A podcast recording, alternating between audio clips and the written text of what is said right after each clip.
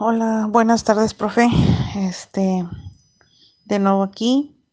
Mm, ahora sí que leyendo otro libro, teniendo otro pequeño éxito, un pasito más.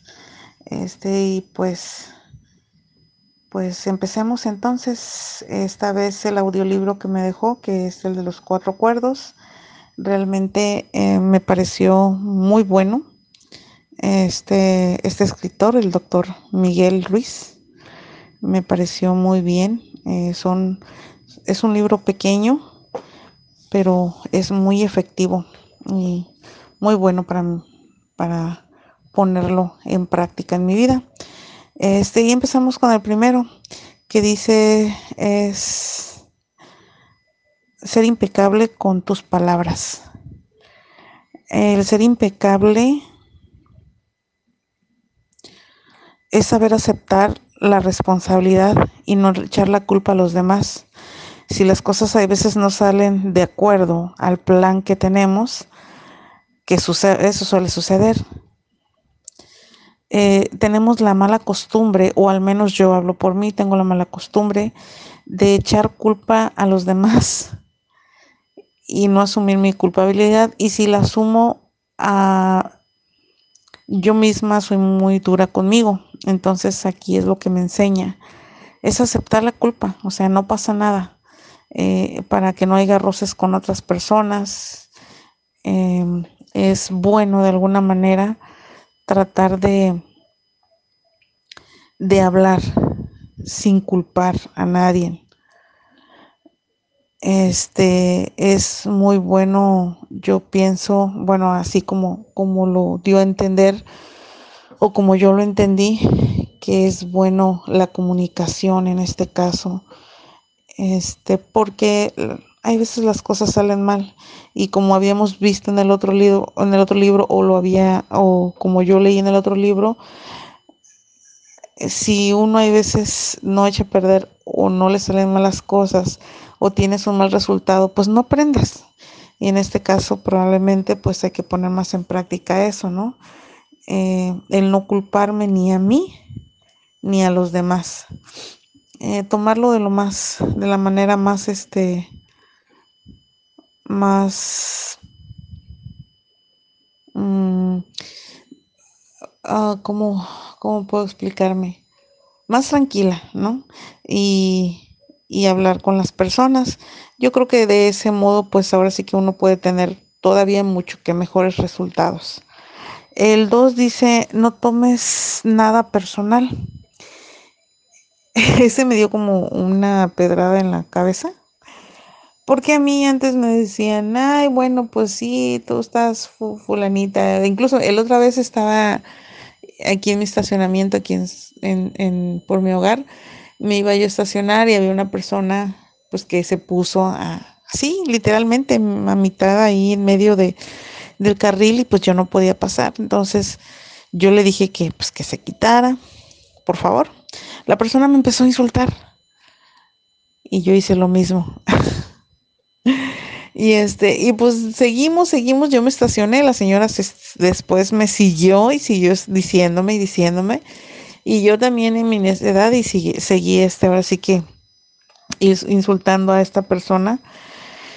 Pero aquí, en este punto, comenta aquí el doctor Miguel que hay veces las personas tienen problemas y su reacción es un poquito frustrado, molesto.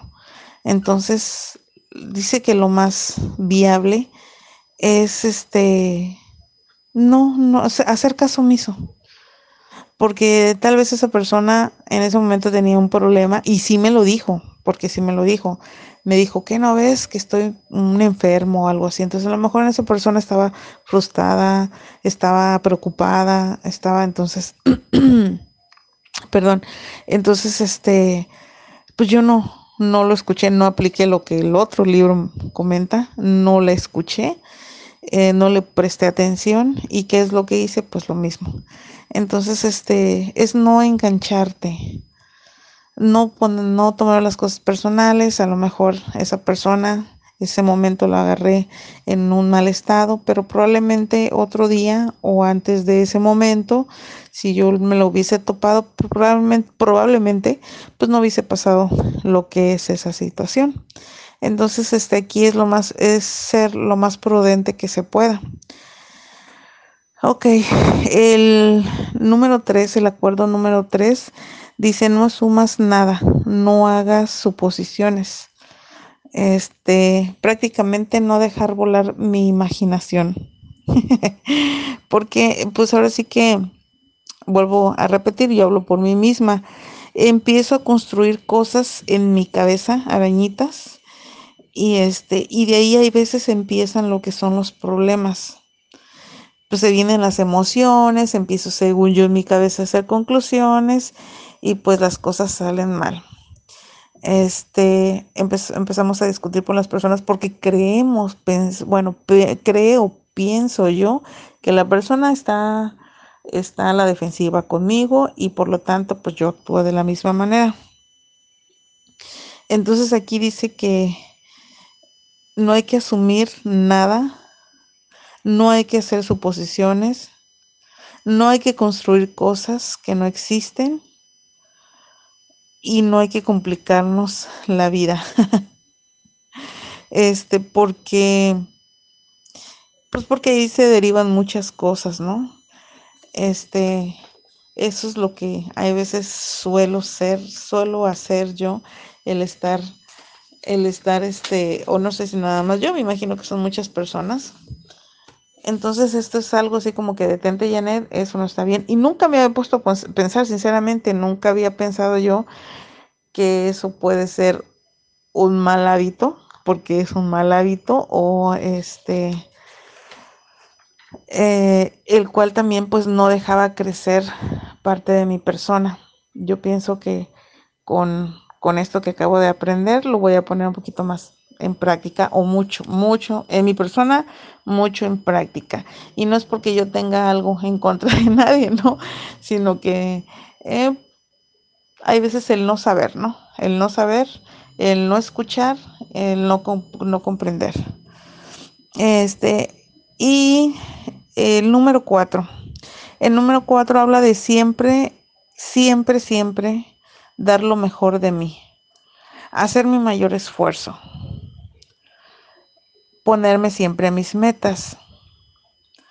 Porque pues al futuro, pues obvio, estaré satisfecha para, porque voy a, ahora sí que voy a cosechar algo bueno para recoger algo muy bueno. Y siempre dar más de mí. Yo siempre que, yo siento que con eso se deben, se deben de, quedar. Y fíjese, eh, profe, hablando de eso, yo recuerdo que cuando yo, yo quedé huérfana como a mis 12 años de edad y este, me construí un mundo en mi cabecita por situaciones que pasé y empecé a soñar, a soñar mucho, mucho, mucho. Y yo siempre quería dar lo mejor de mí, siempre, siempre, siempre. Este, yo recuerdo que una vez, conforme el tiempo iba pasando, este, llegué a una empresa muy conocida que se llama Coppel. Entonces yo, me, me, quedó algo bien, bien, bien en mi mente, bien marcado, y siempre lo voy, a, lo voy a, recordar, que me dijo la gerente de ahí, una chica como de unos, en ese entonces, unos 28 años, Ana Chávez, la recuerdo. Es, ella me comentó, y yo al principio no le, no, no le entendía yo bien, porque yo me quedé así como que en shock. Me dijo, ¿sabes qué es lo que veo de ti? Y yo me quedé, ah, no. Si yo te pongo a limpiar, a barrer, vas a ser la mejor barredora. Si yo te pongo a limpiar los vidrios, vas a ser la mejor limpiadora de vidrios. Si yo te pongo a hacer lo que sea, tú haces lo mejor. En ese momento yo dije, pues así debe de ser, ¿no? Yo, yo, pensaba que así uno tenía que esforzarse. Este, mi familia me dejó, mi madre me dejó eso, que siempre tengo que agradecer y esforzarme por lo que yo quiero. Entonces, Yo cuando empecé a ver la vida, sí fue muy difícil salir adelante, este, pero siempre tenía un enfoque, una meta y siempre me esforcé por, por hacer las cosas mejor. Y tal vez no me esforcé, pero di el 100, pero tal vez no di el 100, 101, el 102, el 103, el 104. Pero con esto, este, aunque ya estoy un poquito más adulta, no importa, me seguiré esforzando. Esto es lo que me ha enseñado lo que es este, eh, este, este libro, este, este cuarto acuerdo. Entonces, este, dar lo mejor de mí es un compromiso conmigo misma. Mi conclusión, mi conclusión es aplicarlo, aplicar estos acuerdos a mi vida, porque siento que facilitaré eh, eh, ahora sí que en mi carrera, en mi vida personal, este, tendré una mucho que mejor comunicación. Este, seré como más objetiva y a la vez como mm, em, eh, con más empatía.